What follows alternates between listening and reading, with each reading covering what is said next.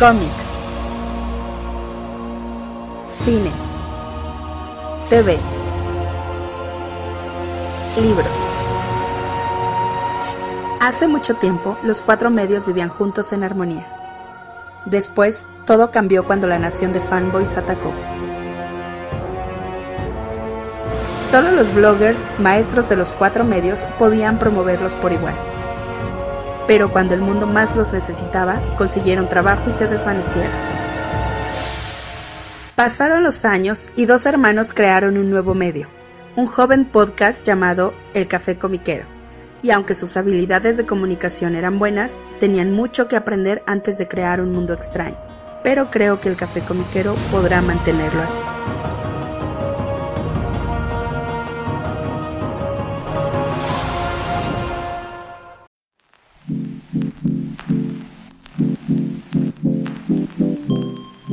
Hola, ¿qué tal? ¿Cómo están todos? Bienvenidos al nuevo episodio del Café Comiquero.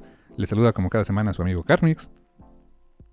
Y su enemigo Rul, la mutarrata del yermo. Ahora enemiguito. Ahora enemiguito, "Oh, hoy, hoy amanecí escogiendo violencia. Achus violence. Es que hace calor. El calor pone de Es que hace malas. calor, eh, ha- hay broncas en el yermo, eh, ya saben cómo es esto, así que pues, hoy, es- hoy elegí violencia, ¿no? Yo Una vez vi un meme con un pollito que estaba bien evil, ¿no? Así, un pollito bien tierno, pero le ponen una cara evil y I chose violence. Eh, fue- eh, eh, fue el meme de hace unos meses, cómo me daba risa eso. Así es, carnal. Pero pues bueno, les recordamos que eh, nos pueden escuchar cada semana a través de los diferentes servicios de podcasting que están disponibles en la red. Pueden encontrarnos en Spotify, Google Podcast, Apple Podcast, eh, Audible, Amazon Podcast, y um, ¿dónde más? En iBox, desde luego, y en prácticamente todos. O sea, la otra vez me estaba haciendo como un scouting de qué más había de, podcast y en to- casi todos lados jalan el feed.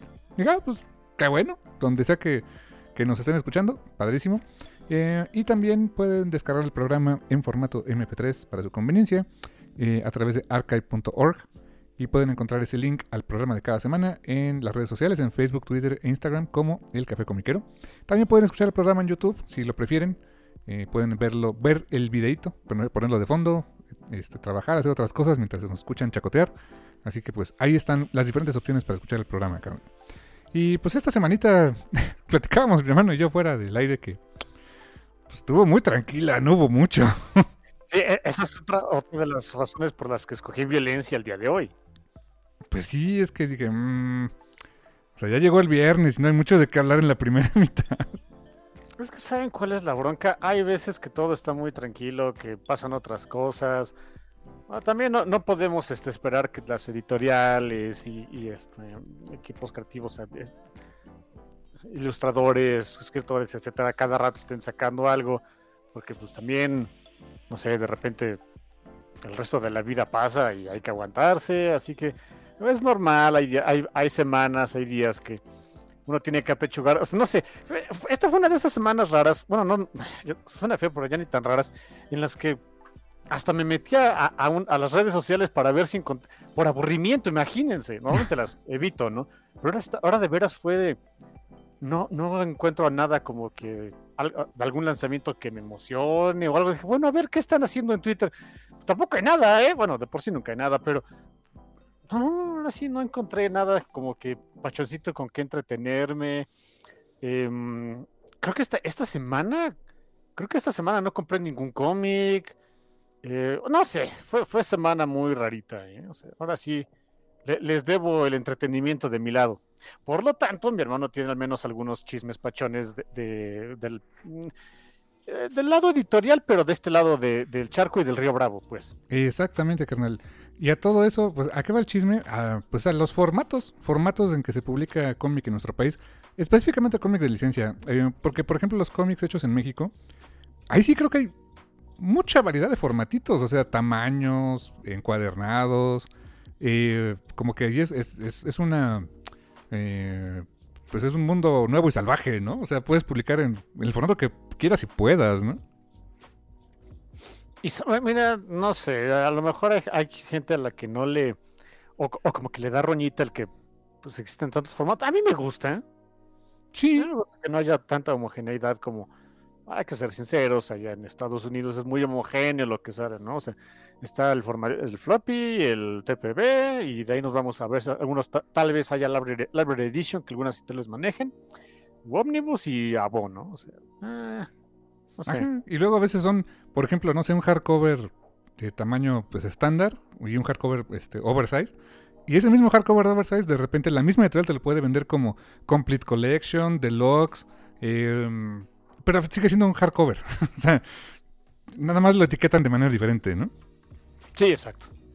Y, te digo, ah, eso, por ejemplo, ahorita estaba volteando a ver así, este, mi, aquí en mis libreros, y estaba viendo, por ejemplo, la, parte donde hay mucho cómic hecho en México, y pues sí, o sea, sí hay a tamaño cómic americano, pero creo que es la, la excepción y no la regla, ¿eh? O sea, así volteando a ver, como que aquí nos gusta que sea más grande, o tamaño manga, eh, o, a veces incluso, por ahí alguna vez alguien me comentó que, que sale más barato eh, hacer un tiraje grande, por ejemplo, en, una, en un formato pues tipo magazine o, más grande que un, que un cómic normal, porque se desperdicia menos papel. Entonces, pues es entendible. Entonces, eh, ahí sí como que hay, como, dices, hay más eh, heterogeneidad de formatos.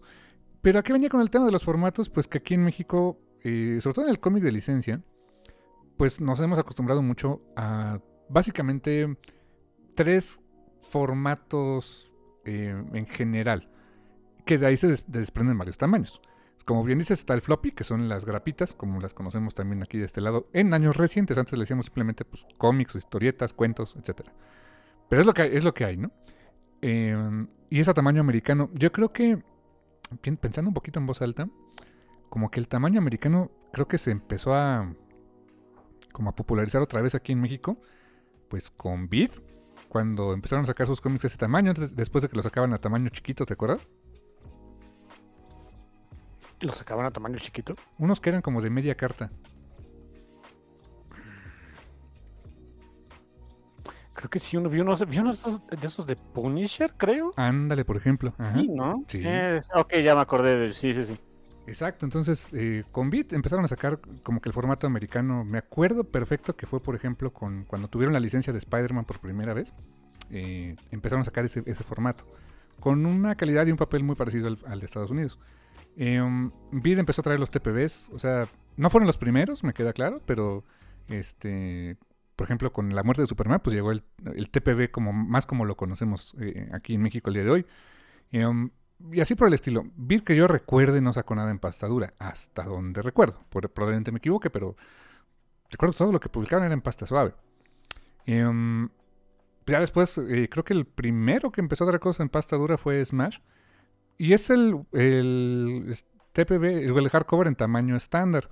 Y de ahí empezaron a sacar más formatos. Me acuerdo que el, formato en este en pasta suave, eh, eh, lo que ellos tenían como para publicar un recopilado era el Monster Edition, que por ejemplo estaba el de Civil War, estuvo el de Marvel Zombies, eh, a un precio bastante bueno. Y es lo que había para publicar recopilados, que era más, gran, más alto y más ancho que un cómic normal.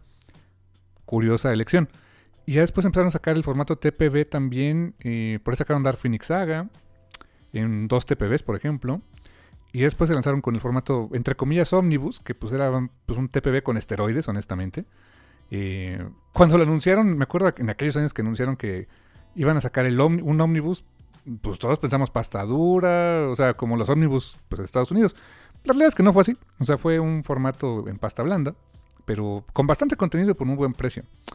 Eh, así que, pues bueno, han ido evolucionando los formatos aquí en México. Hay este, hardcovers de gran tamaño, hay eh, los formatos que son como, por ejemplo, los de, em, ¿cómo se llama esta parte? Black Label de DC Comics, que pues son más grandes. Eh, Vaya, o sea, ya, ya como que no hay esa, tanto esa limitante de que solamente pueden publicar en uno solo.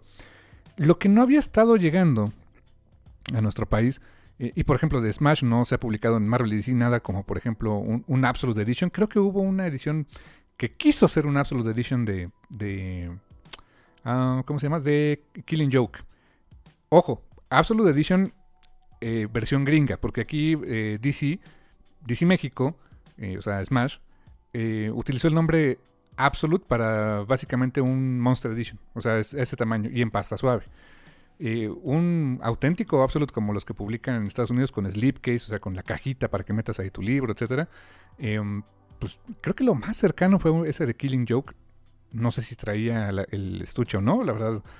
Pues no es una historia que le tenga tanto cariño y ya la tengo, así que pues ahora no la compré.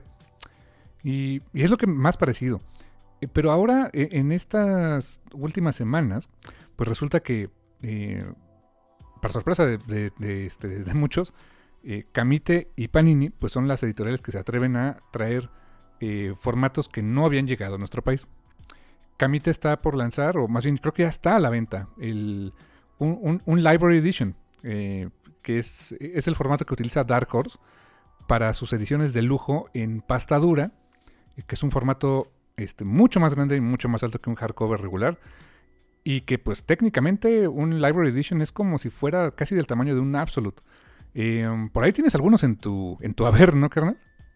Tengo varios. Library tengo varios. Este, los recopilados, todo lo de Avatar, lo que ha salido de Korra. Ah, fuck. Eh, perdón. Este, mm, unos de Dragon Age. Son formatos muy bonitos. Sí, hasta el papel es como mejor, ¿no? 100% mejor. También son caros, ¿eh? O sea, sí están, la verdad que están caritos, pero bueno. Sí, sí, sí, la verdad es que sí son caros. Eh, eh, en, promedio, precio de lista, pues andarán como los 49 dólares. Eh, Exacto, ya les andan saliendo por ahí de los...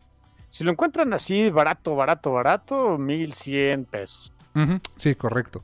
de repente en Barnes Noble, Amazon, los encuentras más baratos, pero porque son precios de, descuento para mayoristas. No, este, no, no es el precio de, de lista de retail, ¿no? Sí, exacto. No podemos confiar en esos, pues. Exacto, justamente. Eh, las decisiones valen mucho la pena, ¿verdad? Están muy, muy bonitas. Y eh, pues lo que, lo que comentó, la primera vez que, que Camite anunció esto fue el 2 de marzo, tengo hasta la fecha muy, muy clara en la cabeza. El 2 de marzo anunciaron que iban a sacar esta, este recopilado de Killjoys. Killjoys, que es un cómic de eh, Gerard Way, que es el uh, escritor, por ejemplo, de Umbrella Academy, vocalista de My Chemical Romance. Y este cómic de Killjoys ya eh, Camita había traído una miniserie. Que por lo que sé es un, un, spin-off o un tie-in de un disco de My Chemical Romance. No me hagan mucho caso, no soy fan de My Chemical Romance, ustedes disculpen. Eh, creo que tengo el primer número o dos números de, aquella miniserie. Em, tendría que volverlos a leer. Recuerdo que en su momento dije, mm, Ah, no sé, tú we didn't read. O sea, como que no, no, me atrapó en su momento. Lo que están anunciando ahorita con este de Killjoys es una precuela. O sea, eh, así fue publicado. Primero la miniserie original y luego una precuela que vendría siendo este tomo. Y la novedad es, o sea, cuando lo anunciaron, mm, la primera vez que lo que pusieron que era el precio de 699 pesos, pasta dura 200 pesos, dije, qué óboles, está carito, qué onda, ¿por qué tan caro, no? Y ya cuando por ahí em, me enseñaron un video de un live que, hizo, que hicieron en Camite, donde mostraron las pruebas de impresión. O sea, no, no el tomo ya elaborado, sino las paginitas, o sea, en lo, que, lo que te arroja la imprenta, ¿no? Así, pues, esos, esos pliegos de papel que te arroja la imprenta. Y mostraron el tamaño de las imágenes y dije, ok, esto se parece a un Library Edition. Y poquito después lo confirmaron. De hecho, ya ahorita Camite lo está eh, promoviendo como eh, tamaño Library Edition.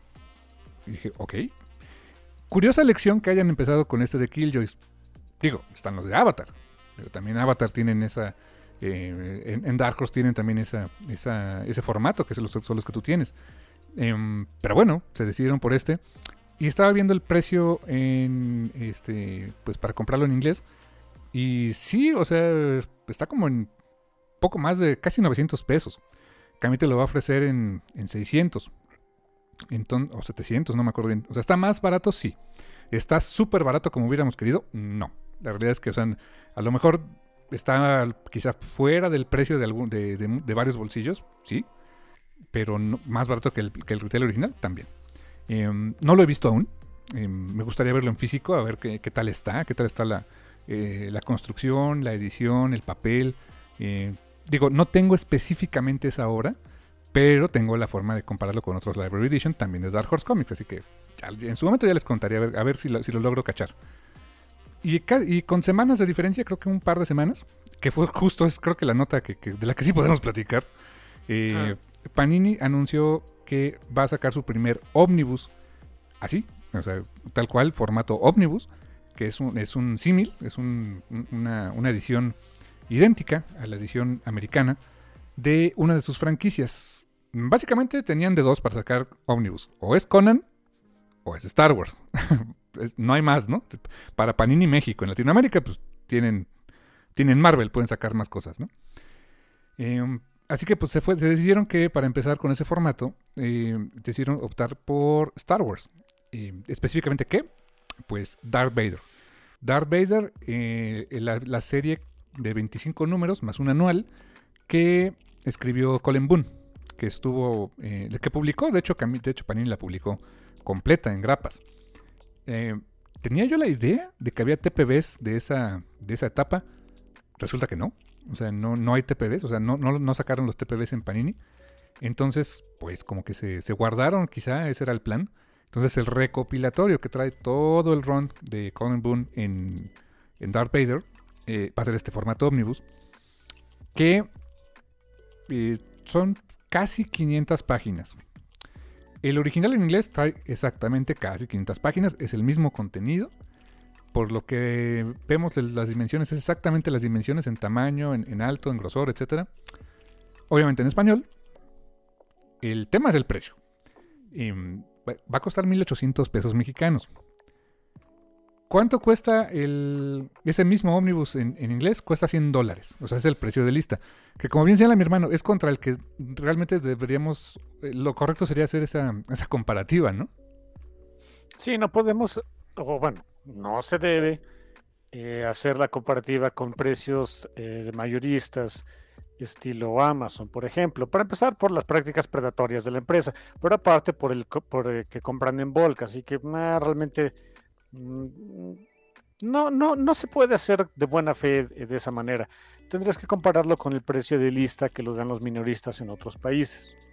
Es correcto. Y si lo comparamos el precio de lista, pues técnicamente sí está más económico. Son como 200 pesos más barato que el, que el ómnibus en inglés. Eh, ahora, el que esté más barato, nuevamente, no quiere decir que quizás sea el formato o el precio más accesible para el, para el bolsillo del, consumidor de cómic en México. A pesar de que, seamos muy honestos, de repente, o sea, Smash ha sacado cosas eh, que comparativamente hablando, pues sí, también son más caras. O sea, hardcovers de, no sé, cuatro números en, no sé, 400 pesos, casi 500 pesos. Entonces, eh, vaya, por el, la cantidad de cómics que trae, podría decir que más o menos se podría justificar, pero sí, sí entiendo que, que, la verdad no, no se haga un precio muy accesible. Y más porque hay una comparación muy directa.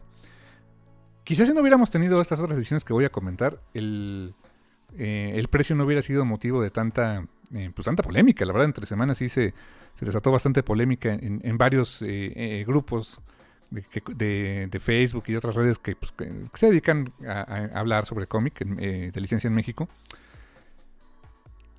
Y estos formatos que les comento son eh, lo que trajo Planeta, Editorial Planeta, eh, a nuestro país, que son importaciones. O sea, Planeta no, no, este, no imprime en México, no tiene ediciones localizadas para México. Eh, es tal cual el, producto español, pero pues que llega, que llega este, por. literalmente llega en barco, en la mayoría de los casos. y pues se distribuye en tiendas, no en puestos de revistas, es un hecho, se distribuye en tiendas como, este, como Sanborns, básicamente. Liverpool también creo que he visto. Y pues a través de internet. Es lo que eh, en librerías como eh, El Péndulo, Casa del Libro, eh, Busca Libre, el propio Amazon México. O sea, son sus puntos de venta. No, no están en puestos de revistas como Panini, por ejemplo. Y justamente de esos, de, de, de, con, de esa, de esa que trajo Planeta, ellos trajeron Conan, eh, compitiendo directamente con lo que publica Panini a la fecha, este, de, los cómics de Conan que están sacando en diferentes eh, formatos. Ahorita están sacando el, formato en hardcover, eh, que, viene siendo tres hardcovers, forman básicamente un ómnibus en Estados Unidos, que, son que, es lo que ha estado sacando Marvel, Marvel USA. Y están también, trayendo en pasta suave de Savage Sword of Conan, que es un formato más grande en formato de revista, pasta suave, con, con muy buenas historias también. y es lo que están trayendo de Conan. Ahora, Planeta trajo Conan también, eh, trajo varias series, trajo prácticamente todo lo que publicó en su momento Dark Horse con el personaje. Sacaron la era Dark Horse a través de, cuatro integrales, si mal no recuerdo. O sea, lo que escribieron y, dibujaron directamente para Dark Horse. Pero también trajeron la versión Dark Horse de los cómics de Conan publicados en Marvel. Eh, ¿A qué me refiero? O sea, en, Estados Unidos, Dark Horse Comics, cuando se hizo de la licencia de Conan, republicó en su totalidad los cómics de Marvel, que son 270 y tantos números, en diferentes colecciones, en TPBs, en hardcovers, etc. Eh, Planeta los publicó al completo, o sea, debo decir que fue un, eh, pues una labor interesante. Trajeron a, México 10 tomos en hardcover bastante masivos, prácticamente del tamaño de un ómnibus, en el que recopilaron todo Conan. Con el recoloreo que usó Dark Horse Comics. Mm, esa parte sí, para que veas, no me gustó mucho. O sea, el, recoloreo siento que sí le pierde, pero bueno, ya es un gusto de cada quien. ¿Y qué pasó con esos, esos, esos hardcovers? Pues que eran eh, productos caros, importados de España, y donde cada uno estaba oscilando entre 898, que era el, precio de venta al público regularmente, y de repente había alguna que otra oferta donde pues, lo más barato 700 pesos los llegabas a encontrar.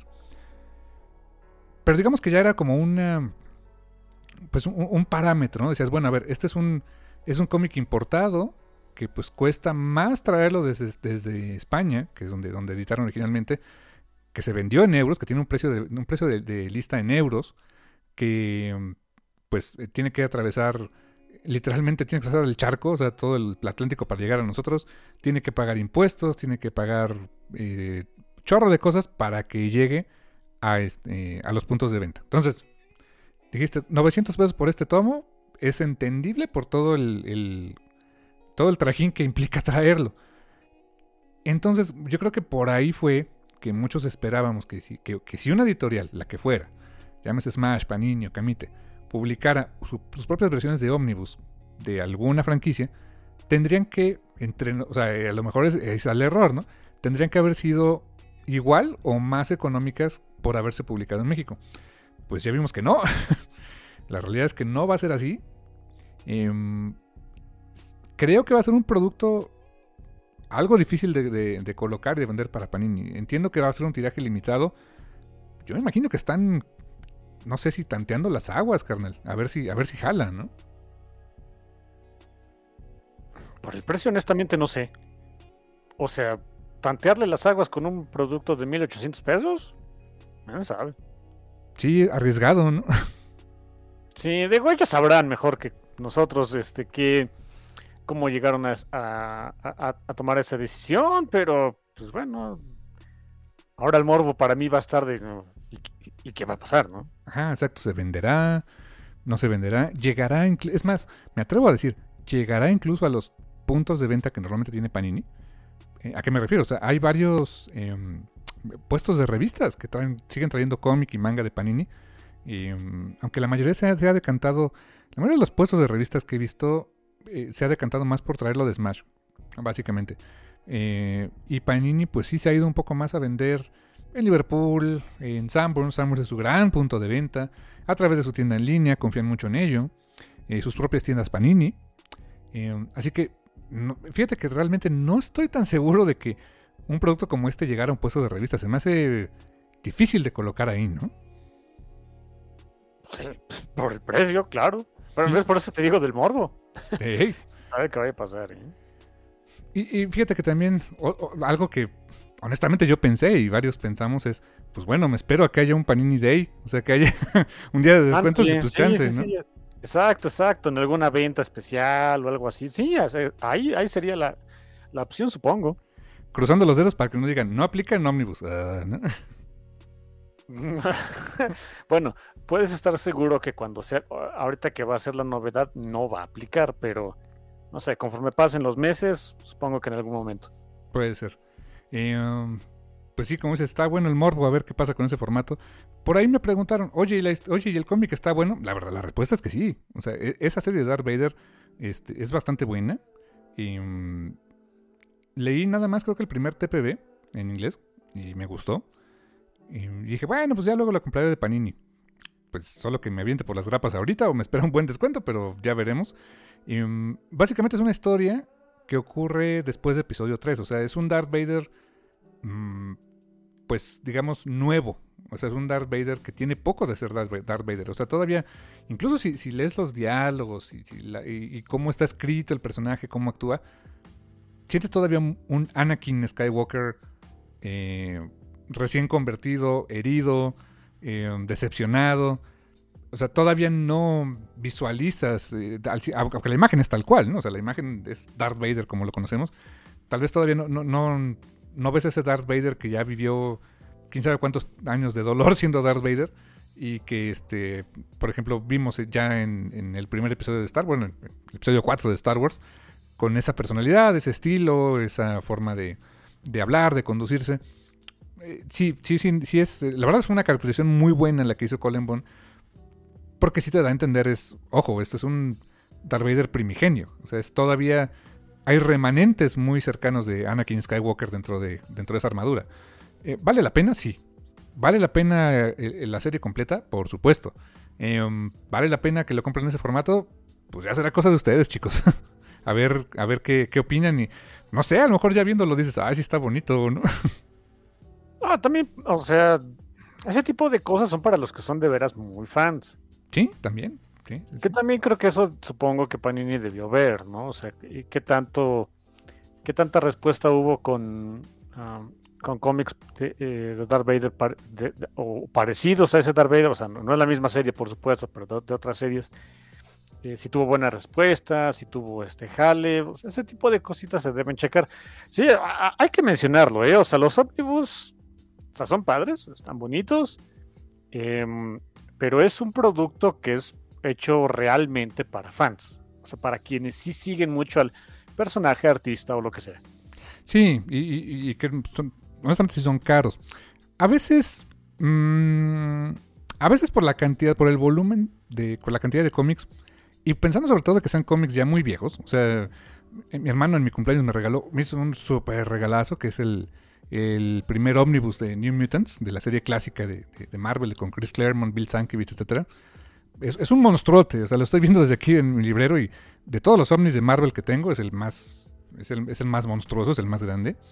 Y, son cómics que al día de hoy, pues, eh, si los consigues en sueltos, son muy caros, o sea, no, ya no, ya no, eh, no podrías pagar un, un, precio económico por ellos, ¿no? Incluso... Pues es que ya no hay. Ya no hay, o sea, considerando eso, de repente si dices, bueno, a ver, a lo mejor por ponerte un número, ¿no? O sea, si fueron, no sé, dos mil pesos y trae tantos cómics, pues a lo mejor cada cómic me salen tanto.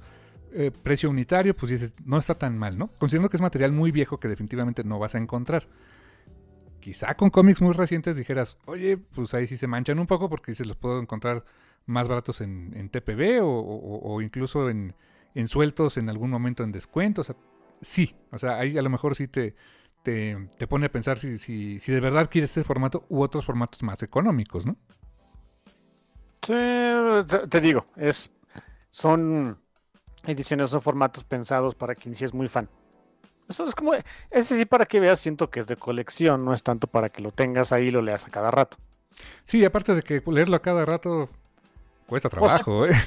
Sirve, pues haces, haces, haces buen brazo. Oh, sí, eso sí. Eh, recomendación, niños, si ustedes compran un ómnibus, nunca lo lean en el baño. por ejemplo. Exactamente, se los digo por experiencia. Eh. Pues sí, así es esto de los formatos, carnal. Vamos a ver qué tal está. Eh, lo quisiera tener en mis manos, o sea, no sé si comprarlo o no, porque sí está carito, pero sí quisiera tener en, mis manos el formato para ver cómo está, cómo está la construcción del, tomo. Este, no sé, me, me, gustaría hacer un review, pero pues quién sabe, Panini, patrocíname, guiño, guiño. A ver si se puede, no sé. Este, pero no sé, por lo menos conocer cómo está el formatito y pues ya, ya, ya, ver qué, les podemos comentar. Um, pues dicho eso, carnal, y como no hay mucho más de qué hablar en esta primera mitad, yo creo que nos vamos a un pequeño corte. ¿no? Eh, vamos al, descanso total. ¿Y alguna rola que quieras recomendar esta semana? Um, um, Sí, últimamente, estas semanas he estado muy grunge con tanta recomendación este, de principios de los noventas, de, música de Seattle de principios de los noventas. De la que Tommy Lee, Tommy Lee odiaba. Ah, que estás viendo esa serie, ¿no? Ya la acabé de ver, fueron siete de siete capítulos nada más, la de Pam and Tommy, con este Sebastian Stan como Tommy Lee. Hmm.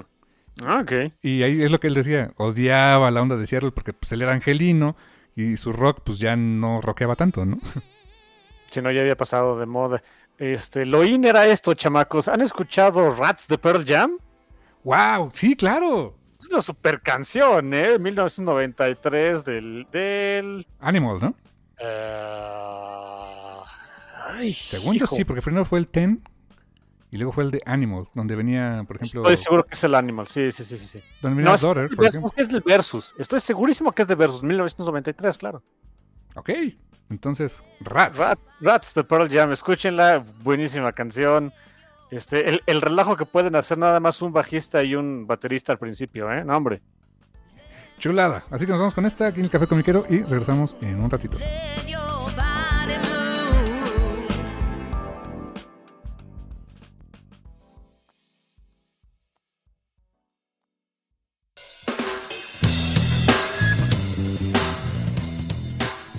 Estamos de vuelta en el café comiquero a, a este a huyéndole al copyright. Jugándonosla como los grandes, ¿no? Jugándonosla con el copyright. Es que me encanta esta canción de Pearl Jam, Rats. Rats, el de, sí es el Versus, por cierto, sí es el disco Versus de 1993, su segundo disco. eh, uno de los mejores discos de rock en la historia, junto con el, su primer disco que fue el Ten.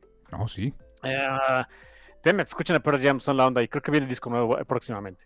Que vimos en vivo. Es- es- Esta rola la escuchamos en vivo, por cierto. Sí, e- esta y bueno, o sea, los grandes clásicos de, de Pearl Jam, ¿no? O sea, obviamente Jeremy, Even Flow, eh, Yellow Let Better. eh, me parece que también tocaron, cuando fuimos a verlos, tocaron, Duty Evolution. tocaron Dude Evolution, tocaron este. em, ay, ¿cómo se llama esta? Black también, ¿no? Estoy seguro que sí. Ah, ah, buenísimo concierto, por cierto.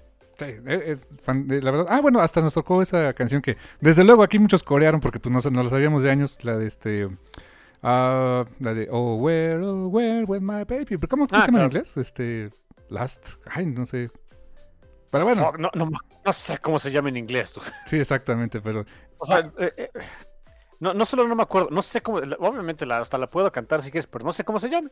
sí, exactamente. Digo que aquí se hizo famosa pues por la época del rock and roll de los 60 en México, pero neta, o sea, Pero- por muy fan de Pearl Jam que fueras todo eso, cuando llegó ese corito todo el mundo coreamos, la neta.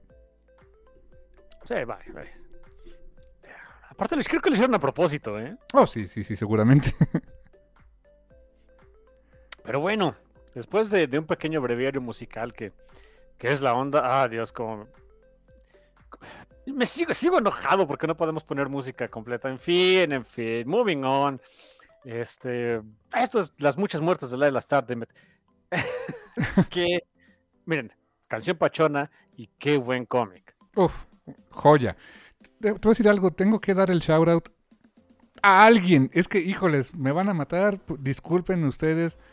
Alguien más de una ocasión en comentarios en, este, en redes sociales me había dicho, en las redes del café, hablen del cómic de Laila Star. Sobre todo cuando iba saliendo el cómic, cuando salían los números sueltos. O sea, hoy ya está recopilado, pero mientras iba saliendo el número 1 o 2, por ahí decían, léanlo, está muy bueno. Y yo, sí, o sea, sí lo quiero leer, dame chance. Eh, mil disculpas, no recuerdo quién fue quien, quien me lo recomendó tan ampliamente.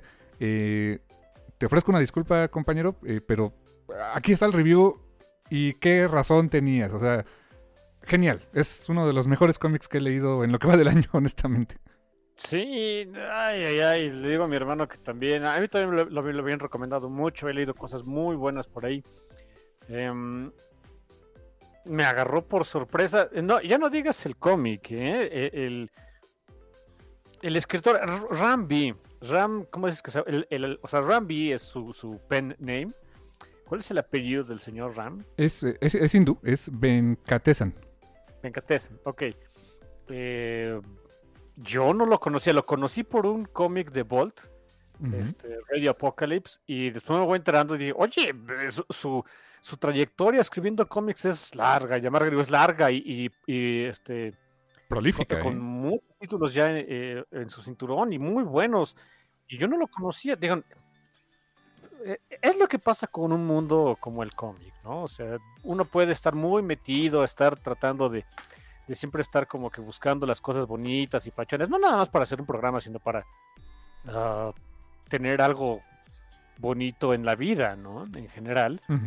Y aún así eh, hay artistas y va a haber escritores que escapan por ahí de, de- ahora sí que de, de mis lugares conocidos y demás. Y cuando uno los va conociendo y, y te vas enterando de lo que han hecho, ay, te me dices, ¿cómo no lo conocía antes, no? Fíjate que yo lo ubiqué eh, por su trabajo más bien en cómics pues más comerciales, o sea, en Batman, en, este, en, DC Comics. Recuerdo que platicamos alguna vez de eh, cuando fue esta iniciativa que sacaron Infinite Frontier o no sé, o, o este... Bueno, como que el universo de ese que se adelantó cinco años, este, varios años, ¿te acuerdas? El año pasado hablábamos sí, de eso. Sí, este. Sí, es Infinite Frontier, ¿no? Creo que sí. Bueno, esa iniciativa, él escribió un cómic donde aparece Swamp Thing. Y ese cómic de Swamp Thing, o sea, un Swamp Thing ya de como miles de años hacia adelante y todo, qué condenadamente buen cómic de Swamp Thing. Ahí, ahí empecé a ubicar su trabajo. Eh, pero no había leído nada de él, o sea, como de lo que realmente quiere contar, ¿no? Y, y ahora tengo mucha curiosidad de ver qué más ha hecho este señor, ¿eh? Sí. Mira, está escribiendo para Marvel Carnage. Ja. Ok. Y sí, y, y dicen que está también muy buena la serie. No sé, estoy muy alejado últimamente del, del mundo. Ya no digas eh, este symbiote de, de Marvel, sino del mundo arácnido en general, pero dicen que está muy buena la serie. Mm, ok. Habría que echarle un ojo, ¿eh? Y, y es un ongoing, ¿eh? Le da para hacer un ongoing, wow. Eh, ¿Verdad? O sea, ya desde ahí uno dice de un personaje como Carnage te da para un ongoing. Ok. ¿Verdad que sí? O sea, eso es lo que también decía. O sea, es un buen villano. O sea, es, es, es interesante, Carnage. eh, divertido. eh, verlo pelear con Venom, con Spider-Man. Te da para miniseries locas, como te acuerdas aquella de Bomba Mental y, Mindbomb, claro. y, y había otra, ¿no? Este, It's a Beautiful Life, creo. Sí, exacto. Que te da para eso. Claro. Te daba para miniseries también como, creo que eh, Maximum Carnage, desde luego. Pero como que darle una serie regular de Carnage. No, no, no- suena fácil, pero la neta no. O sea, kudos para el señor Rambi, ¿eh? Sí, sí, sí. Ay, por cierto, un pequeño paréntesis, ¿te acuerdas ahí de Bomba Mental? Creo que ahí fue donde viene eso de, de Cucarafka. Ah, sí. ¿Sabes por ah, Bueno, eh, eh, ya me enteré el por qué, o sea, Cucarafka y Kafka, ah, y, o sea, por qué Franz Kafka, eh, o, o bueno, es mi especulación del por qué utiliza un escarabajo en su, en su este, En la metamorfosis. historia de la metamorfosis. Lo que pasa es que en, en alemán, escarabajo se, es- es- se- se pronuncia eh, Käfer, Oh. Kaffer, como Oh. Kafka. Supongo que, alguien, supongo que de chiquito le hacían burla. Que le decían escarabajito, ¿no? Supongo que le decían escarabajito. Y ah, pues ahora ap- aprovecho eso para hacer una historia muy creepy, por cierto. Puede ser, ¿eh? Digo, Käfer, Kafka. Suena. Y luego que tienes a la doctora Kafka, que aquí la- pues, no la convirtieron en escarabajo, era una cucaracha. Una cucaracha, perdón. Cucarafka, ¿no? Ese juego de palabras, honestamente, kudos para el traductor de aquel tiempo, creo que era Remy Bastien, no, no estoy seguro, pero la verdad eso de cucarafka, o sea, cockroach, o quién sabe cómo lo habrán hecho en inglés, ¿no? Pero no sé, pero cucarafka le quedó fantástico. Sí. Ah, hay días que los traductores son unos héroes, este, a quienes no les reconocemos todo su trabajo, pero bueno. pero sí. Em, pero bueno, volviendo a Rambi, Volviendo. Sí, sí, sí. Eh, y, y por cierto, este cómic es. Lo que decías un poquito de, de que. mm, y, me gustó mucho ese comentario de que. Normalmente, como que tenemos ciertos lugares comunes a donde vamos, ¿no? Incluso. Deja tú de Marvel o DC, de repente, como que. eh, en tu caso muy particular, veo que consumes mucho Volt, Volt Comics. Eh, yo consumo un poco más de Image. Sí, y, y ciertas cosas de boda, o sea, como que ciertos temas, o sea, por ejemplo, este, me, me gustan más los, los cómics de un tono, o sea, podría decirse un poco más ligeros o sardónicos, o con comedia, ¿no? O sea, Barbaric, este, eh, Money Shot, aunque son temas muy distintos porque tienen un- una sensación un tanto parecida de, también sirve para que te rías, ¿no? O este, o cuando se trata de horror, pues horror horny, ¿no? Como este, eh, The Last Book You'll Ever Read, cosas así. Y como que son ciertos temitas y ahí me voy quedando. Y, pues es lo que uno conoce y, por supuesto, uno de repente hace mal en no, pues andar leyendo, buscando otras historias y otras cosas. Ah, y creo que esa es parte del valor de este cómic. O sea, por, por lo menos para mí, porque sí me sacó como que, de, oye, acuérdate que pues hay otras cosas pachonas, incluso de un género al que yo vilipendiaba mucho, pero me voy dando cuenta que vilipendeo mucho al que se hace aquí. que es el realismo mágico, ¿no? es el realismo mágico. No- Normalmente cuando me dicen realismo mágico yo salgo huyendo. Sí, pat, patas, ¿para qué las quiero? Pero, creo, pero ese, mm, crecí leyendo realismo mágico del que se hizo aquí, del que se hacía aquí, bueno, no en México, no solo en México, sino en América Latina, y terminó, aburriendo- terminó aburriéndome. Voy a ser sincero, cosas como Juan Rulfo y demás me terminaron aburriendo. Ya no quería más. Fíjate que... Y le, tu- y le tuve mala fe al género. Después llegó Neil Gaiman, ahora está llegando Ram B, y entonces es de, ah, holy shit, creo que, la- creo que el problema era yo, no el género, ¿no? Sí, justo. Y es que...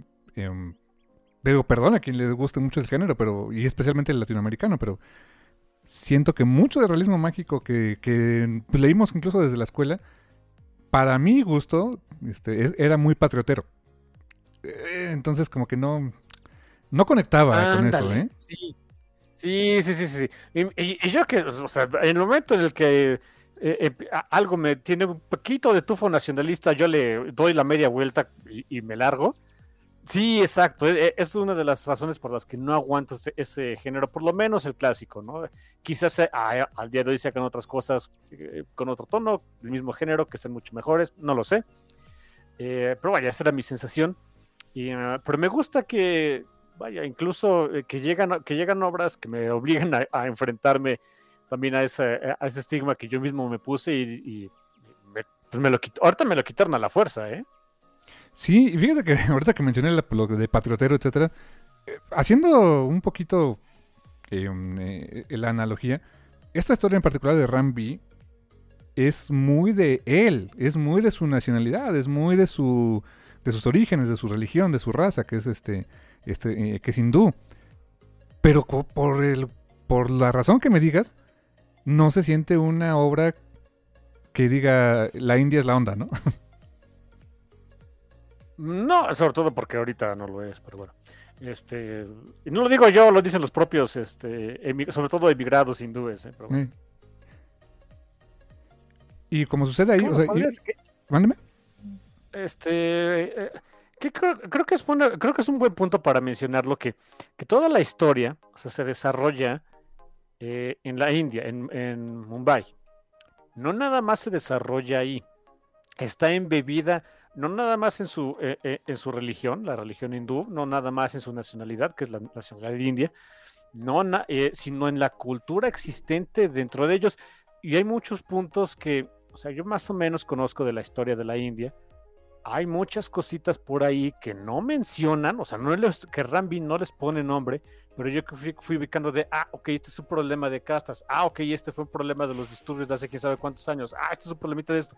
O sea, eh, no te da la clase de historia, de, historia de, su nación, pero eh, sí sientes de, ah, aquí hay algo que me está queriendo decir con esto.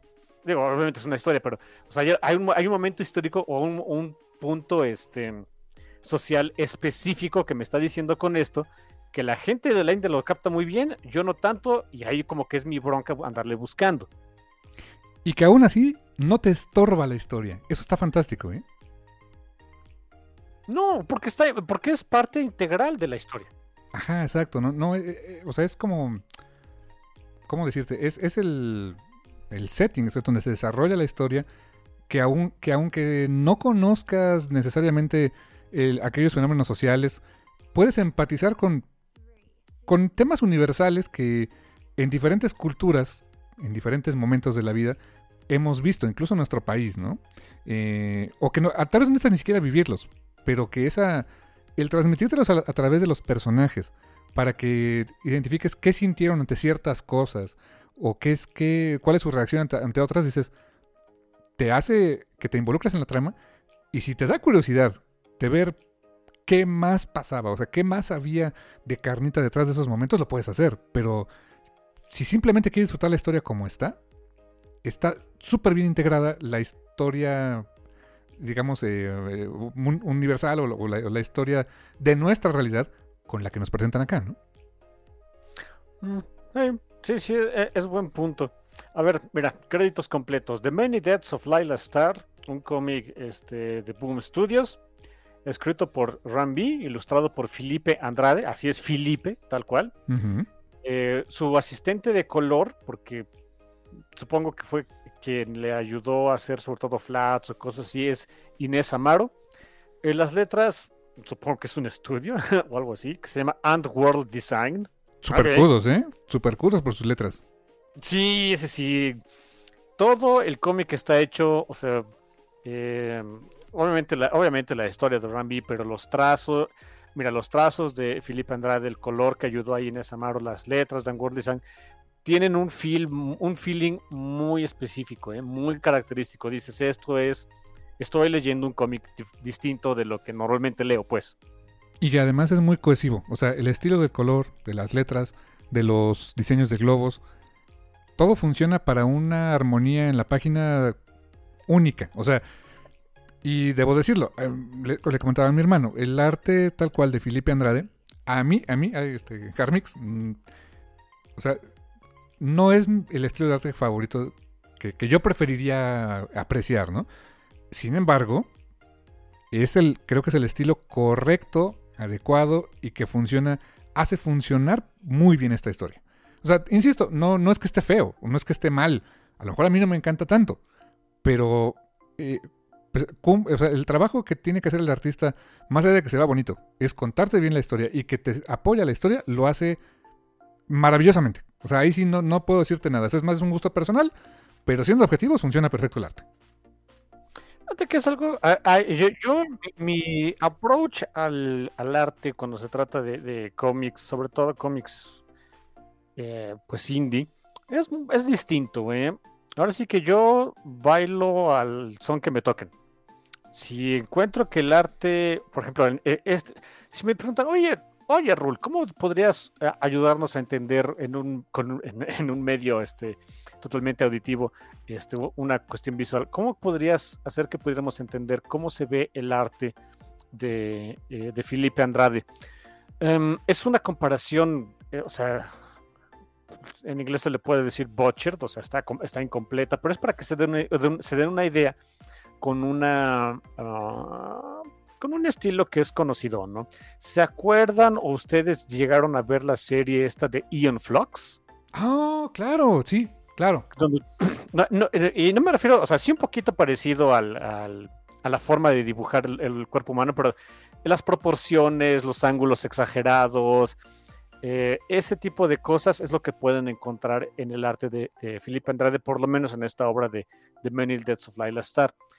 El color ahí sí de que de Felipe Andrade y de Inés Amaro, ay, es muy distinto, es muy de ellos, ¿eh?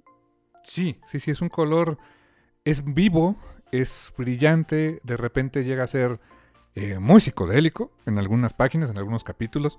em, y aunque haya noche y haya momentos oscuros, es una oscuridad, se oye muy bobo lo que voy a decir, pero es una oscuridad muy brillante. No, sí tiene, sí, hace sentido. Ajá, o sea, como Sí que no, no es todo oscuro grim, sino es una noche iluminada por los propios colores de la noche. Está raro, ¿no? Sí, es que, bueno, qui- quien sepa de color sabe perfectamente que no hay un color negro, hay muchos colores de negros, ¿no? Ándale, sí, exactamente. O sea, diferentes tonos para el, para el mismo matices, podríamos decirlo, ¿no? Exacto, exacto. Sí, muy padre el color. Este. Eh, Hay varios momentos en la trama donde el, el color tiene que ser más oscuro porque el, el pro- o sea, el, eh, se desarrolla en, en interiores o, o de noche, etcétera. Y en vez de utilizar colores ah, más conocidos de este lado, como colores en negros, en grises, etcétera, ¿saben qué colores se utilizan más? Colores morados, Ujú. lilas, azules. eh, ¿Sabes qué? Me, ¿Sabes qué? Eh, Pero incluso en esos momentos hay varios, hay varias tonalidades, este, porque pues, hay luces y demás, tonalidades como que en, en rojos un poquito apagados, en colores naranjas. Da la impresión de que siempre son colores, es una paleta de colores siempre cálida. Mm, claro, tienes razón. Y hace sentido ¿Por con qué? el país Porque donde están, ¿no? Exactamente, porque hace, eh, estamos hablando de un país como la India, un país donde hace mucho calor. Y que todo el tiempo... Aunque bueno, es, un- es una región enorme, hay muchos climas por ahí, por supuesto, pero Mumbai, una de las ciudades más este, habitadas del planeta, y tengo entendido que es muy caliente. Exacto. Y luego hay, hay varias escenas donde vamos a, a playas de- en la India. Y desde luego, o sea, las playas, ves el, notas el, el- te hace sentir el calor de la escena, aunque no estés ahí, ¿no? Eso fue un bonito cómic para leer en estos días de mucho calor, ¿eh? Sí, te lo podías imaginar, lo sentías. Lo sentía en carne viva. Fíjense que pasó algo muy chistoso. que, Bueno, no, no, no exactamente chistoso para mí o para, para mi hermano, creo que tampoco. No sé, por ahí desmiénteme. Mi hermano estaba diciendo de, oye, también sabes qué, kudos para, para Boom Studios, que se aventó a hacer un cómic de... eh, que no tiene nada que ver con la gente estadounidense. Pero nada. Y miren, sí, es cierto, hay, hay que decirlo, los estadounidenses son muy insulares en, en, lo, en las historias que consumen. Em, ellos sí piden mucho el verse a sí mismos reflejados en una historia y cuando no lo tienen se quejan como este, man babies, ¿no? Muy vocales. Son muy vocales al respecto. El resto del mundo, como nosotros estamos acostumbrados a que nos enjaretan, o sea, cada, a cada rato vemos blancos anglosajones en la tele, en libros, en cómics, en videojuegos, etcétera. Pues no, no sé, yo estoy acostumbrado a no verme a mí mismo en, las, en, lo que estoy leyendo, viendo, etcétera, ¿no? Eh, por, por- por lo tanto, o sea, una historia que me habla de... eh, rápidamente, ¿de qué va las muchas muertes de Laila Star? Em, realismo mágico. Nos enteramos que eh, la, la diosa de la muerte eh, hindú em, la despiden de su trabajo. Porque ya no es necesaria, gracias por tus servicios, ¿no? Y dice, ¿cómo no, o sea, ¿cómo, cómo no va a haber muerte? O sea, no. ¿Por qué? Porque eh, el- el- un día nació un niño que va a inventar la inmortalidad. ¿Y qué crees? Ya no vas a ser necesaria, así que llégale. Lo y la mandan. Ahí y dices, ¿qué? Y entonces la mandan al mundo mortal. Le consiguen un cuerpo, en el cuerpo de una joven llamada Laila Star, Ujú. y eh, se pone a habitar ese cuerpo. Y entonces ella hace su misión de tengo que hacer, tengo que evitar que, que yo sea irrelevante. Tengo que encontrar a este squinkle, niño, lo que sea, y matarlo. No puede inventar la inmortalidad. Que ahí, este, me acabo de dar cuenta de una, de una cosa que acabas de decir. En ningún momento del cómic conocimos a Laila Star. No, conocimos a, la- a, a- a- a Shiva, que es la diosa de la muerte, pero a Laila Star, no realmente. No. Sale como dos, tres paneles al principio y se muere. Eh, hay un, bueno, no sé, nada más preci- precisar, creo yo que es Kali, no tanto Shiva. Ah, sí, sí, tienes toda la razón. es- Shiva es la diosa de, la destrucción. Kali es la diosa de la muerte. Que se parecen, tienen sus muchos brazos. Ya ves cómo les encanta a los hindús, ¿no? Pero No les digas eso. pues, se parecen, ¿no? ¿Cómo Ganesh es gracioso? Tú eres horrendo, ¿no? Así. Uy, bueno, sí, pero tienes razón. Eh, precisión es Kali, la diosa de la, de la muerte. Shiva es la diosa de la destrucción. Sí, sí, sí. Eh, por eso te digo, a Laila Star, que, es, que es el nombre que va en la cabecera del título, pues realmente la conocimos pues haciendo no mucho.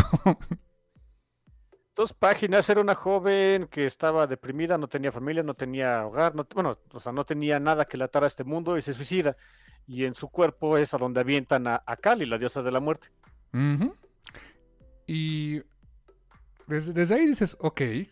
Algo que se me hizo muy curioso es que la, básicamente la despiden con todas sus chivas. O sea, eso me gustó. Hay, o sea, es- eso es, hay mucha burocracia en esa parte en los dioses, ¿no? Ah, en todos lados. Estoy seguro que hay filas para todo. Lo que se me hizo muy curioso es que la despidieran antes de que la, inmor- la inmortalidad fuera, fuera inventada. Eh, Eso estuvo interesante. O sea, como que le dieron esa oportunidad, involuntariamente quizá, le dan la oportunidad de decir, pues, tienes chance de seguir siendo relevante. Inténtalo, ¿no? O también es por el hecho de que no, no importaba lo que fuera a pasar, el destino ya está fijado. Ah, También puede ser. Un tema muy recurrente en el realismo mágico, ¿no? Sí. Y hecho es que eh, algo que decías de que sí, o sea, el gringo está muy acostumbrado a que, o sea, ¿quién salva al mundo? Pues ellos, ¿no? o sea, Ellos, sí, eh, en realidad, pues no, ¿eh? no, realmente no. Ni de Eh, broma. me remito incluso a películas. 2012, Avengers. Donde ocurre el evento que cambió el MCU y que ha sido a la fecha recurrente para series, otras películas, que, se vuelve hasta ya una cierta muleta para muchas cosas que ha pasado en Nueva York, Estados Unidos. O sea, los Avengers salvaron al mundo en Nueva York, Estados Unidos.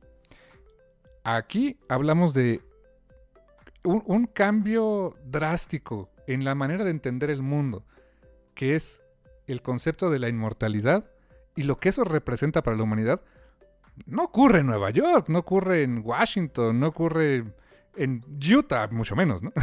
Eh, no, Dios, no, que no ocurra ahí. no, por favor. Eh, no, ocurre en la India. ¡Wow! O sea, ¿y, ¿y qué crees? O sea, Rambi dice, sí, yo voy a hacer que mi historia esté en la India, ahí va a estar la inmortalidad, eh, o ahí la vamos a originar, ahí va a ser el gran cambio, ahí el destino del mundo, como lo conocemos, va a estar en juego, en la India, y se friegan, ¿no?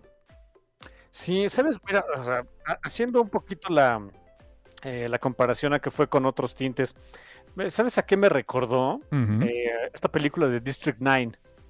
Claro, tienes toda la razón. Donde la invasión extraterrestre no ¿Por es en Estados Unidos, ¿no? Porque ni fue invasión, No. ni fue en Estados Unidos. Fue- llegaron los refugiados y llegaron a, a- a Sudáfrica, Sí, a Ciudad del Cabo, de hecho. ándale, exacto. Y que se volvieron un problema de social y de salud pública, ¿no? Sí, y, y ya no podemos decir internacional, sino este interestelar. Ajá, exacto. Qué buena película, eh. No, no me acordaba. Qué buena película, Sí, sí, es un poquito, o sea, este, danza con alguien, sí, por supuesto. O sea, pues, ¿qué, qué otro tipo de películas se pueden hacer en esas circunstancias? Pero fue muy buena, ¿eh? ¿Cómo les decían a los, los prawns, no? Los como... Thrones. ¿Qué, qué sería? Como, como langostinos. Eh, sí, bueno, depende de la región del mundo donde digas prawn. Prawn, en, eh, por ejemplo, en Australia es el camarón. Mm. En Estados Unidos, pues es shrimp. ¿no? Prawn es más bien el langostino en Estados Unidos. En Inglaterra sé que es otra cosa, sé que es este, parece, parece un camaronzote, no sé, o sea, es por eso otra especie de camarón, ah, depende, pero sí los prawns parecían como, como nosotros los conocemos aquí, aquí en, en, por lo menos aquí en México, como langostinos, pues. Ándale, exacto. Y, y tienes razón, es, es danza con danza con prawns. Es danza con prawns en vez de danza con lobos, ah, ok, pero, ay, tapachón. Algo así me recordó este feeling de, de Many Deaths of Lila Star, porque también es un, eh, es un ambiente al que no estoy muy acostumbrado, ¿no? No leo muchas cosas de eh, que vengan eh, de la... Normalmente lo que leo son malas noticias y y de su gobierno fascista del día de hoy, pero de ahí en fuera la verdad es que no leo mucho. Sí, ¿sabes a quién se leyó? Estoy casi seguro, ahorita me acaba de caer el 20. ¿A qué tipo de lectores? Le podría hacer mucho sentido em, los nombres, los temas, la religión que se trata a los lectores de Calimán. Tienes toda la razón, ¿eh? Sí, o sea, es más, te juro que si hubiera una versión en español de esto y se lo das a mi papá, le va, le va a cachar la onda, ¿eh? Uy, sí, él está muy acostumbrado a, a toda esa a toda esa onda, ¿eh? ¿De Calimán? mis, tíos, Sí. mis tíos, los hermanos de mi papá estaban muy fanáticos de Calimán. Sí, sí, sí. Y le- les era muy conocido que Cali era como que la diosa de la muerte, que era como que la gran, eh, pues, el gran dolor de cabeza de Calimán, por ejemplo. eh, que Calimán pues nació ahí en la India y todo ese rollo. O sea, les, les podría sonar más. Ahora que lo estoy pensando, Cierto. yo creo que por eso nos, inconscientemente no se me hizo tan raro. Puede ser, puede ser que haya también algo por ahí. Y la historia, o sea, la, la historia es muy buena porque es el viaje de Laila Star en diferentes momentos de su vida. o sea, de, la- de la vida de la, de- de la vida de la diosa de la muerte está hecha mortal. Ujú. en donde se pone a buscar a un tal Darius. Darius es el, es el niño que iba a inventar la inmortalidad. Eh, el asunto es que mm, eh, el tono del cómic lo agarras muy rápidamente. Es eh, llega, digamos que la diosa de la muerte, Kali, llega, llega al mundo mortal cuando Darius recién eh, había nacido y su intención era matarlo y lo tenía cuando era bebé y, y no puede. Ella que ha, ella este, causado, bueno, pues es la responsable de la muerte de infinidad de, de almas en, en el, en el universo. Y cuando llega como mortal y no puede tomar la vida de un bebé, dices, ok, me hace todo el sentido del mundo, siendo súper honestos. Eh, y termina muriendo. Laila Star termina muriendo este, en un accidente muy bobo, o sea, de, de tráfico. Y cuando se despierta, lo despierta el dios de la vida, este, Prana. Exacto, Prana. Y dice, oye, ahí se cuentan sus, sus, de oye, pues quise matar a este chamaco porque me despidieron y Prana dice, sí, sí me enteré. Mala onda, ¿no? Este, hasta ya, ya desalojaron tu cubículo, en fin. Es- y es de, eh, bueno, pues ahora tengo que volver a buscar al, al- al bebé, ¿no? Y Prana le dice, oye, sí, te reviví y sí, este, puedes volver a hacer lo que quieras, pero ¿cómo te digo de que ya no es un bebé, ¿no? En cada, cada número Laila, bueno, Cali, Laila, como quieran decirle, termina muriendo y terminan pasando varios años, en donde vamos también conociendo al otro gran protagonista de la historia, mientras que conocemos las motivaciones de, la, de, de Laila, vamos a decirle Laila, Ujú. sus motivaciones y cómo va desarrollándose y cómo va cambiando su perspectiva de, curiosamente, la vida y la muerte. También vamos conociendo a Darius y el que lo fue orillando a, a, a buscar la inmortalidad. Lo que se me hizo muy padre es que en otros, en- hay otras historias de otro, de otro tipo, de otro contexto, donde si me dices, oye, hay alguien que está buscando este, La vida eterna, ¿no? la la vida eterna, la, la- la cura contra la muerte, pues sería con todas las intenciones egoístas del mundo, ¿no? Recién acabo de terminar, por cierto, spoilers de Horizon Forbidden West, ese videojuego que acaba de salir. Si no quieren spoilers, échenle unos 40 segundos adelante del programa, ¿eh? así que quedan advertidos. ¿Ya acabaste el gameplay? Ya acabé el gameplay. ok. Pues, eh, no tengo otra cosa que hacer. ¿no? Em, hay, hay muchos, muchos temas recurrentes ahí respecto a la inmortalidad. Y siempre es, o sea, de un grupo de personas buscando la inmortalidad por fines egoístas. Y Darius, el personaje que nos van presentando, Darius, y el por qué eh, quiere eh, vencer a la muerte, es por. no para él. Es algo que me encantó desde, empieza, o sea, me encanta que la historia, o sea, obviamente lo conocemos de bebé, pero no dice mucho, o sea, se pone a llorar. Es un bebé. Lo empezamos a conocer realmente cuando es niño y de cuando, pues, sus primeras este, interacciones con el mundo a través de lo que voy entendiendo que es una persona este, descastada ya eh, en, la India, eh, que termina haciéndose amigo de que era su jardinero, básicamente, y, y quien se le hacía que tenía toda la fuerza del mundo, años después se entera que había, que había fallecido de causas naturales. Y es como que su primer acercamiento con la muerte y, y se niega a aceptar de, eh, es que no, no puede ser, ¿cómo, cómo al- cómo alguien tan, tan fuerte y tan lleno de vida y tan pachón como, como su amigo, que ahorita se me fue el nombre, este, ¿cómo es posible que, se haya muerto, no? Entonces, sus motivaciones ahí las empezamos a ver de, ah, ok, también las cachamos rápido, de, no es para él, no es el típico monigote egoísta, egocéntrico que quiera vivir para siempre por reasons, no, no, es porque no le gusta la idea de la gente, que la gente tenga que morir. Es, es un concepto muy padre y yo esperaba ver como una especie, no, no sé qué esperaba ver, creo que no esperaba ver nada realmente, pero lo que uno podría eh, considerar que, era, que es como que el conflicto es, pues, eh, una persona, en este caso, Laila, buscando evitar que alguien invente la inmortalidad, porque, hey, número uno, me quedo sin trabajo porque soy la de la muerte, y número dos, no es el orden natural de las cosas y no debería pasar. Y eh, por el otro lado, alguien que estaba enfocado en encontrar la inmortalidad, eh, ya sea por venganza o por este, egoísmo, etcétera, pero no. Son dos protagonistas muy disímbolos eh, que se complementan muy bien, ambos con y, curiosamente el, que- quien es más egoísta es Laila.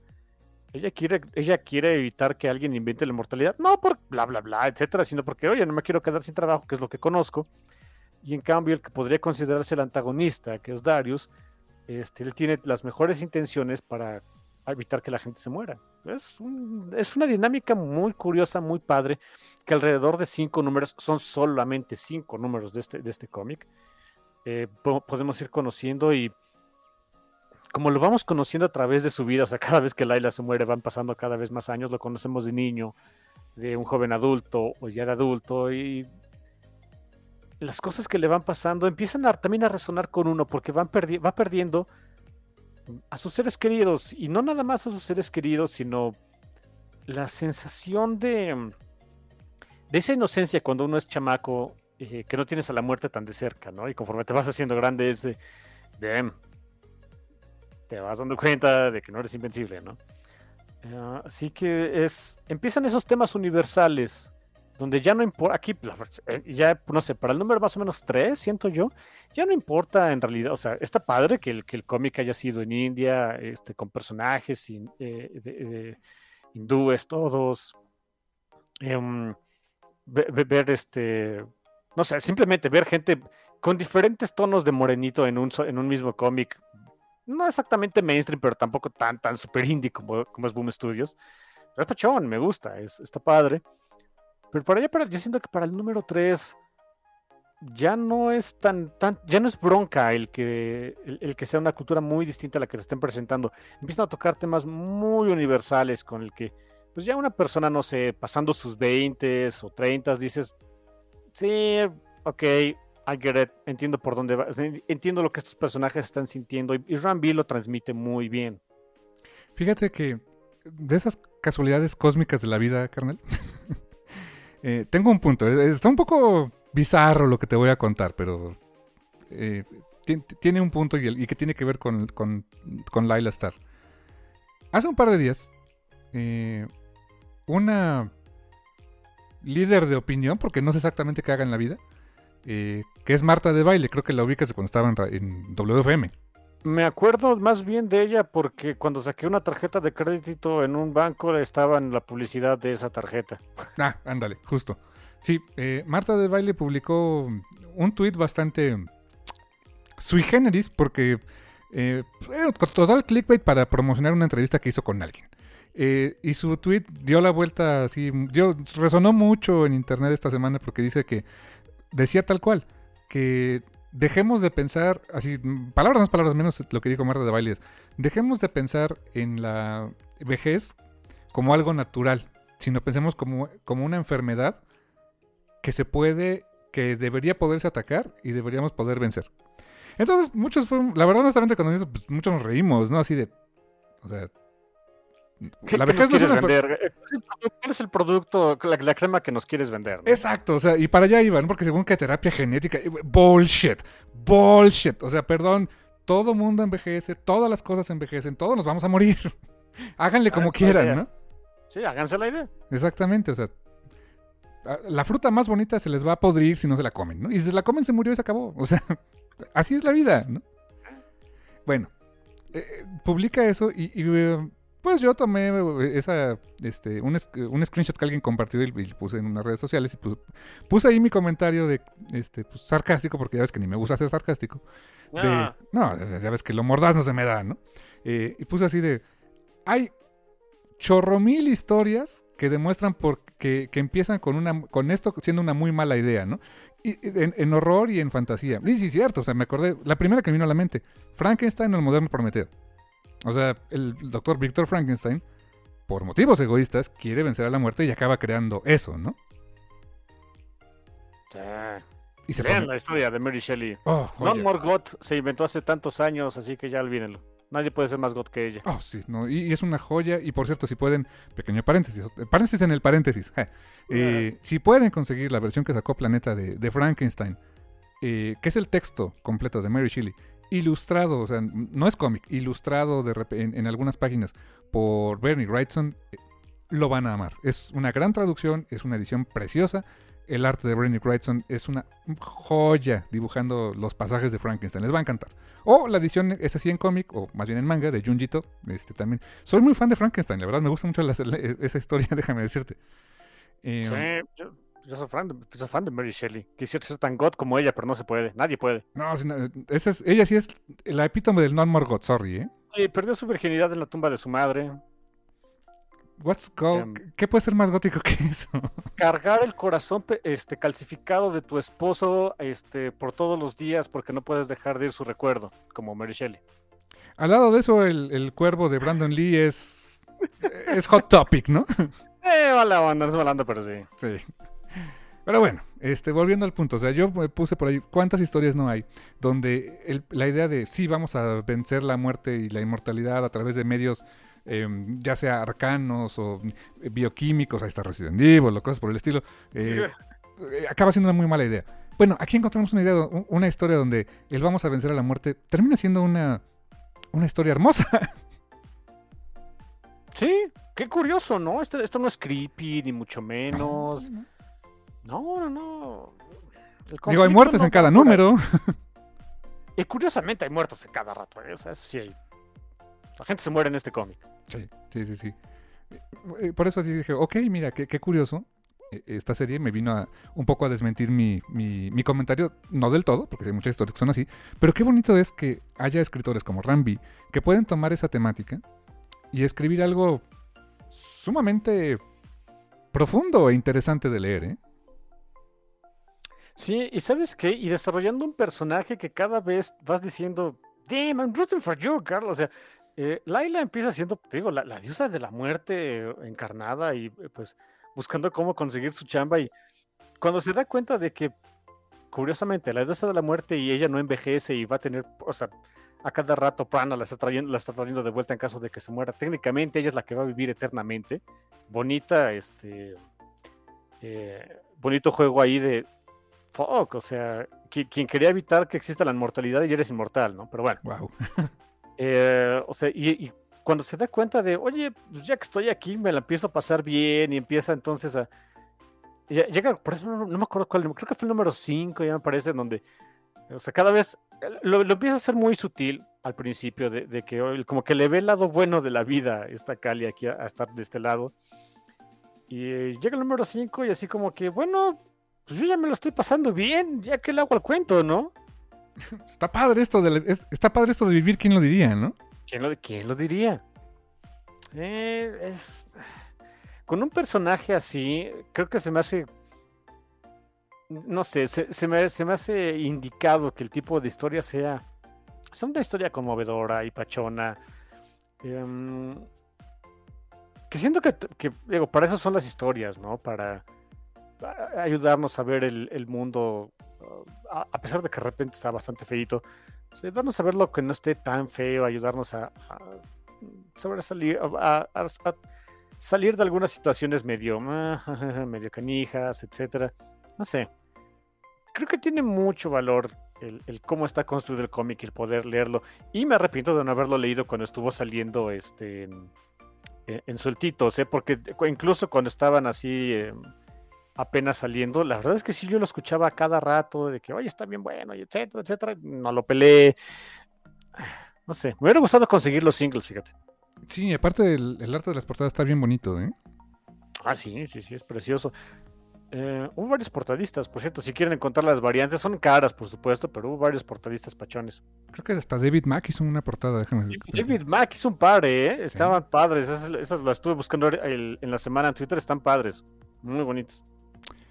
Y también, fíjate, eh, quisiera también mencionar eh, la gran habilidad que tiene Rambi, no solamente para abordar estos temas eh, y, abordarlos desde la perspectiva que él, que él puede aportar a la vida, ¿no? Que es pues, su, su herencia cultural, su, lo que él conoce, etcétera, sino también, em, pues en inglés se le dice el craft, o sea, su- la hechura de sus historias y, el cómo, cómo construirlas. Me sorprendió mucho por varias, por varias razones, que no, que no son fáciles de, de manejar, por, sobre todo siendo que, que es una historia que se entregó en capítulos, pero que al final es una historia completa. Eh, y, es- y algo que, que- que quiero resaltar es el uso de los narradores. A lo largo de los números hay de repente un narrador omnisciente, o sea, que te cuenta, en tal fecha Laila Star hizo esto, en tal fecha Laila Star se murió, o sea, cosas así, ¿no? Podríamos argumentar que es el propio Rambi, ¿no? O sea, contándonos la historia, ¿no? Claro, claro. Pero en algunos números, no en todos, y, y lo- y utiliza ese recurso de manera muy interesante, en, hay un número donde el narrador ni existe. Todo es interacción de personajes. Ok, o sea, como que nos olvidamos un poco de ese, de ese, eh, ese artilugio para contar de la historia, ¿no? Que es el narrador omnisciente. Y hay dos números en particular donde el narrador, pues son cosas. O sea, son cosas que no, que, Tienes todo la- en el número 4, por cierto. Sí, exacto. Donde, pues, mm, literalmente son cosas inanimadas que te cuentan la historia. Sí, hay un edificio por ahí que te está hablando, un edificio. Realismo mágico, dudes, háganse la idea. E- El que más, a, nivel de, de- de, mm, ¿Cómo decirlo? De esos, este... eh, esos... es- eh, em, como flexionar el músculo de, de cómo puedo construir una historia y desde el punto de vista de quién. Hay un número, no les voy a decir cuál, para que lo lean y se sorprendan, donde el, el que nos cuenta la historia es un cigarro. un, un, un cigarro, un- es tabaco. Holy fucking shit. eh, tiene que leer ese número. Es una joya. Es magnífico, es en serio. Al grado de, miren, el grado visual de, del, o sea, de que el cigarro nos esté contando la historia, al grado de que, eh, bueno, eh, pues el, el estudio de, de diseño que hizo las letras and World Design para hacer los, eh, los cuadros de caption del cigarro hablando, es como, o sea, es- si es un cuadrito acá un poquito estilizado, y siempre tiene como que un puff de humito al final. Exacto. Y eso lo vemos durante todo el condenado número. Y es más, ahí te va algo que no sé si lo llegaste a, a notar. El, el- ese número en particular, o sea, lo cuenta un cigarro porque habla eh, en diferentes momentos de cosas, de, de cosas que son consumidas por el fuego. Exacto, tienes toda la razón. vidas, civiliza- o sea, ciudades enteras, un cigarro, este, todo lo que es consumido por fuego, hasta la portada, la portada de la portada este, principal por lo menos de, de Felipe Andrade, pues es la él estar echándose un cigarro, ¿no? Es de holy shit, es una joya de números. eh, no, también no les voy a decir cuál es, pero tiene- de veras, léanlo, es, es padrísimo. Portada que en otros tiempos hubiera sido un gran no, que es tener a la protagonista fumando, ¿no? De hecho, sabe, eh, bueno, y, y es, es un número donde hay muchas reminiscencias de, de chamacos y de jóvenes, pues de esas épocas donde cuando, que yo nunca fumé mucho que digamos, ¿eh? Fui malo para eso. No me digan de beber porque es otro asunto, pero bueno. ok, Eh, a grado de que una vez casi salgo del país, pero bueno. Moving on. ok. Eh, Eso hubiera sido muy divertido, ¿eh? Pero bueno. Sí, sí, sí. Algún día contaré la, anécdota. Pero, o sea, eh, eh, el, el- hay, ¿qué serán? Una, dos. est- Estoy contando las páginas donde hay, un, donde hay algún personaje que no está fumando. Son como, o donde no haya humo. Creo que como dos en todo el número donde alguien, o sea, donde no, no alguien o no está fumando o no hay humo. Y también aparte, o sea, hay que decirlo, o sea, mm, a nosotros quizá no nos hace tan tanto ruido, ¿no? Pero siendo muy honestos, pues es un, eh, ese número en particular, yo creo que en otros tiempos ni de broma, porque ¿qué es lo que nos muestra? A chavitos fumando, Sí, O sea, sí, adolescentes, 18 ¿no? años, 19, o sea. ¿sí? Ellos que ya en Estados Unidos son muy mojigatos para ese tipo de cosas, ¿no? Exactamente, o sea, y tienen razón, o sea, en, en toda la- en todas las páginas hay alguien fumando, eso es un hecho. Hasta Laila Star le entra el vicio, o sea, como que le gustó el vicio ya. De, la iglesia de la muerta que era toda este mm, high and mighty y, que vivía por a su chamba y demás y de pues ya fuck it, hasta me echo un cigarro porque no tengo otra cosa que hacer. No sé. Es un feeling muy extraño este, este cómic, de veras. Agradezco mucho el, que existe y que lo pude haber leído, ¿eh? Me tardé, me tardé en leerlo, me tardé en encontrarlo, pero damn, es la onda. Sí, sí, sí, no, este...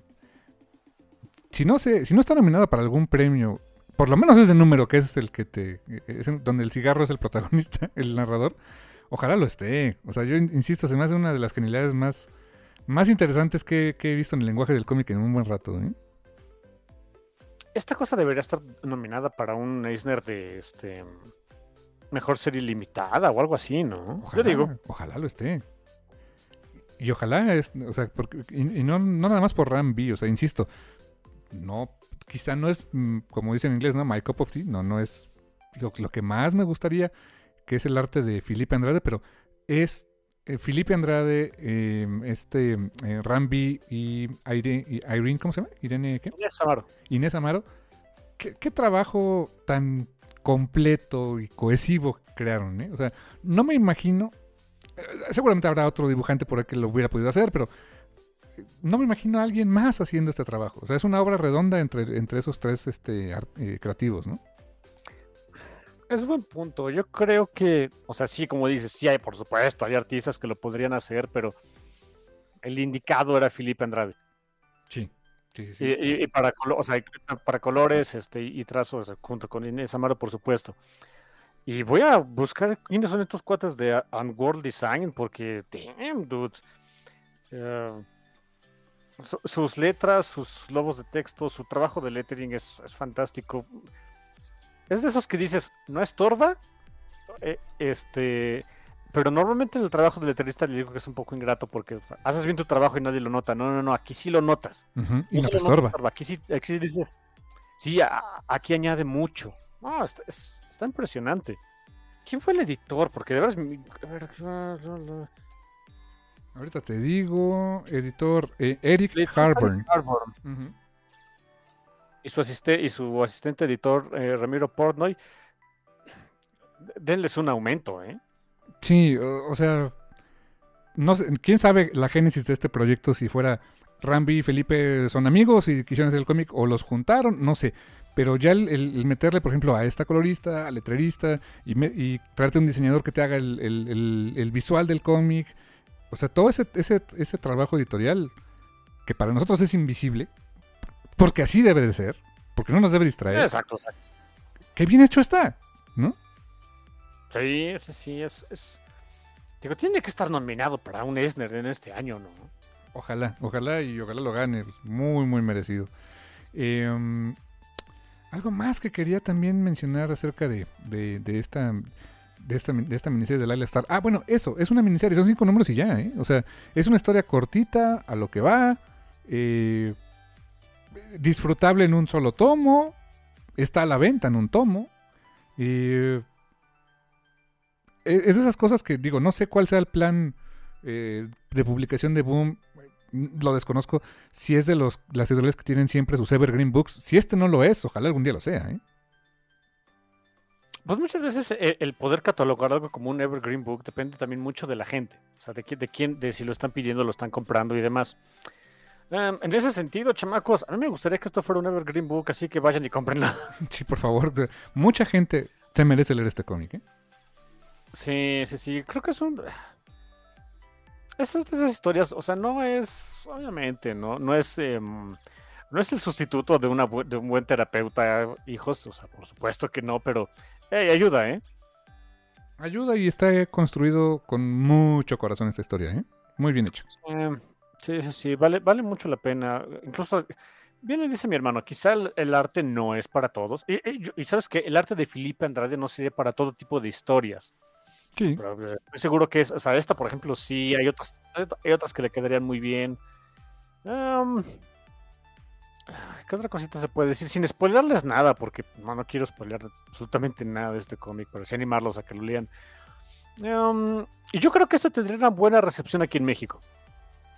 Sí, sí, sí, estoy de acuerdo contigo. Ya sea que lo sacaran en sueltitos. Yo preferiría que lo sacaran en un TPB, Eh, yo también.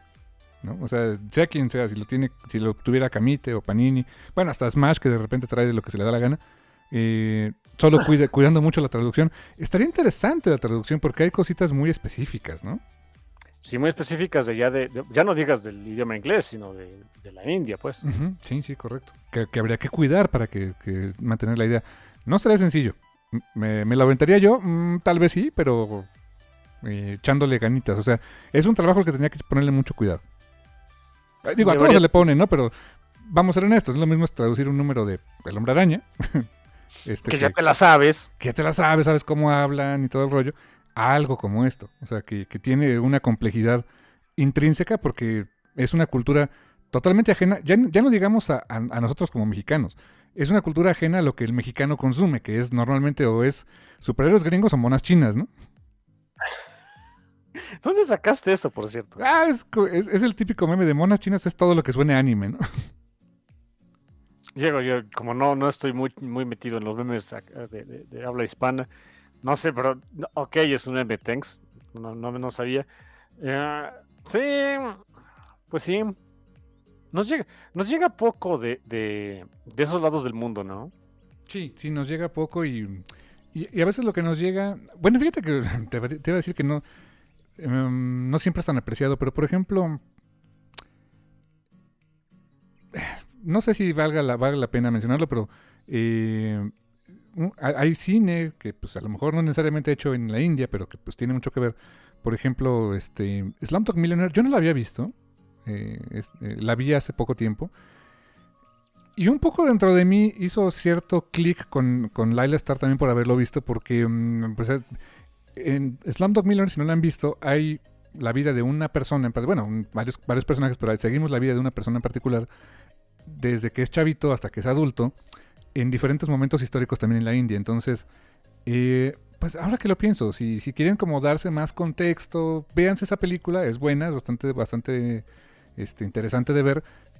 Y van a encontrar muchas cositas similares acá porque se desarrolla en el mismo lugar. Ah, ok. Pero pues sí, eh, este, como dices, no, no es algo que normalmente nos llegue, pero los temas son tan universales que pues, concuerdo contigo para el número 3, quizá. ya no es la novedad, o sea, ya no se vuelve la novedad el que esté situado en esa cultura, ¿no? No, no, no, y ¿sabes qué? Más o menos para el número 3 ya quieres ser amigo de Laila Star. Oh, sí. Ay, o sea, te, te gana, te gana. Y de veras que tiene un arco el En- en poquitos personaje. números, ¿sí? Sí. Y tiene un arco el personaje de, cómo la conoces, que te la imaginas con un estereotipo de cómo es el personaje a cómo termina. Eh, y es, una, co- es tan diferente el personaje del número 1 al 5, pero la construcción es tan orgánica que, que- desde luego empatizas con, con, ella y, y quieres conocer más de ella, ¿no? Sí. Por eso, eh, y yo no diría, oye, pero entonces, o sea, no, no, no creo que hubiera estado mejor que durara más tiempo.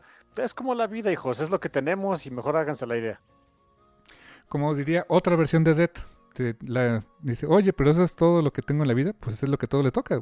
un, este, it's a lifetime, es el tiempo de vida que le Ah, tocó. claro, claro, sí, sí, sí, este, The Sound of Her Wings, claro. Sí, sí, exactamente. Que, que también, yo creo que también por eso desde las primeras páginas de la muerte que no sé qué dije, ah, ok, me hablan a mí, o sea, ubico a Death. Eh, Es una versión diferente de Death, desde luego, pero, o sea, la idea de la encarnación de la muerte en nuestro planeta, dices, ah, ok, no, no se me hace tan extraña, pues gracias Neil Gaiman, ¿no? Ah, ok, ok, eh, bu- buen punto, es un buen punto, sí. Si ya leyeron, no sé, bueno, obviamente este Sandman, American Gods, eh, este, eh, el cómic es también para ustedes, ¿eh? Eso sí, o sea, mientras que aquella Death es lo más este goth punk british, o sea, super british. No, eh, Ah. aquí esta Death es otra Death completamente diferente, ¿no? Sí, sí, aquí sí es muy... mm, um, Mumbai chic. Wow, sí, exacto. Es, eh, no, no ubicaba el término, lo acabas de describir perfecto. Es- de veras, consigan el cómic, léanlo, disfrútenlo. No, no les quiero, no les vamos a spoiler ni nada, ni mucho menos. em, y si les gustó y quieren, este, y no tienen nadie con quien platicar al respecto de que está bien bueno y demás, pues échenme ahí un tuitazo y, y platicamos este, sin spoilers para los demás, ¿eh? Sí, fanboyemos a gusto, porque está, es de esos cómics que vale mucho la pena fanboyarle. Eh, ese sí. Y pues vamos a ver, vamos a ver qué. Este, yo, yo quiero ver que llegue la temporada de, de premios este, ñoños por acá y ver si se gana algo porque se lo merecen harto, ¿eh? Bastante, bastante, carnal. Y pues yo creo que con esto pues cerramos este review, si estás de acuerdo. Ah, que más bien fue fanboyear a gusto de un cómic, pero bueno. Exacto. Eh, con eso terminamos esta charla, podríamos decir, acerca de The Many Deaths of Lila Star. Eh, y pues, qué gran lectura. Yo creo que no queda más que decirles que gracias Totales. y hasta la próxima.